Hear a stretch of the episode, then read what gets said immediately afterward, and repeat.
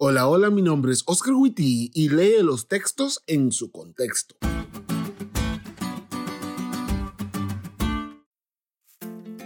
Hola amigos, hoy vamos a leer Primera de Pedro 3, 13 al 20. La versión que leeremos es la nueva versión internacional, pero la versión que tengas está bien. Y a ustedes, ¿quién les va a hacer daño si se esfuerzan por hacer el bien? Dichosos si sufren por causa de la justicia. No teman lo que ellos temen ni se dejen asustar. Más bien, honren en su corazón a Cristo como Señor. Si es la voluntad de Dios, es preferible sufrir por hacer el bien que por hacer el mal. Porque Cristo murió por los pecados, una vez por todos, el justo por los injustos, a fin de llevarlos a ustedes a Dios. Él sufrió la muerte en su cuerpo, pero el Espíritu hizo que volviera a la vida. Y de ese modo fue y predicó a los espíritus encarcelados que en los tiempos antiguos, en los días de Noé, desobedecieron, cuando Dios esperaba con paciencia mientras se construía el arca. En ella, solo pocas personas, ocho en total, se salvaron mediante el agua.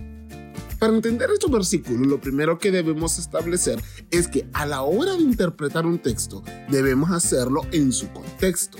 Por eso leemos desde el versículo 13.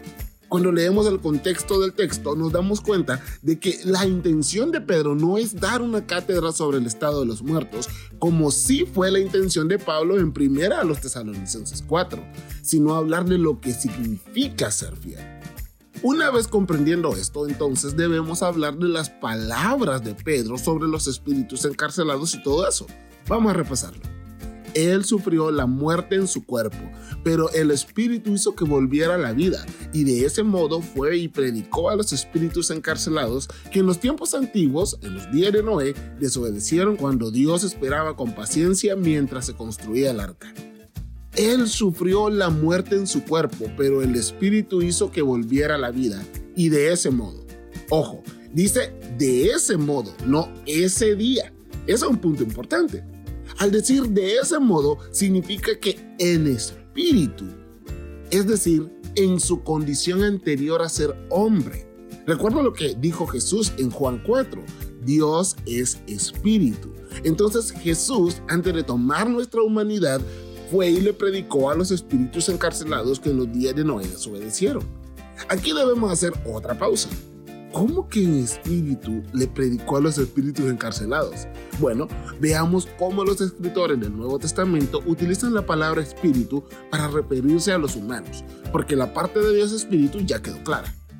Primero los Corintios 16, 18 dice, ya que han tranquilizado mi espíritu y también el de ustedes, tales personas merecen que se les exprese reconocimiento han tranquilizado mi espíritu y el de ustedes. Es decir, me han tranquilizado a mí y los han tranquilizado a ustedes también.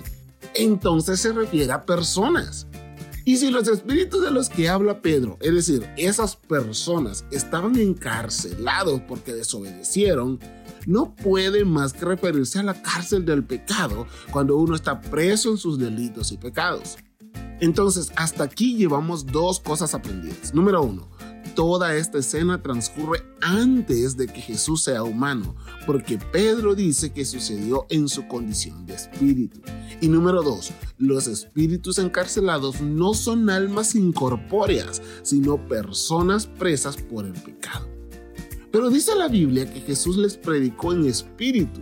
Aquí les pregunto a ustedes, ¿cómo se comunicaba Dios en los tiempos de los patriarcas? Exacto, a través de sus profetas. Así que a través de quién les predicó Jesús a los hombres presos de su desobediencia antes del diluvio. El mismo texto nos lo dice, a través de Noé, mientras se construía el arca. Pero recuerda el contexto. Este habla de lo que significa ser fiel. Pedro les está diciendo, miren, si ustedes sufren por lo bueno, no importa, porque Dios los va a recompensar, los va a salvar. Sin embargo, si sufren por lo malo, como el caso de los antidiluvianos, que a pesar de que Jesús les predicó a través de Noé, todos los años que duró la construcción del arca igual no hicieron caso, entonces la muerte y resurrección de Jesús no podrá salvarlos porque ya han sellado su destino eterno. Como pueden ver, una vez más, la Biblia no se contradice. Solo debemos leer la Biblia con atención y con la guía del Espíritu Santo y descubriremos la hermosa unidad que hay a través de sus páginas.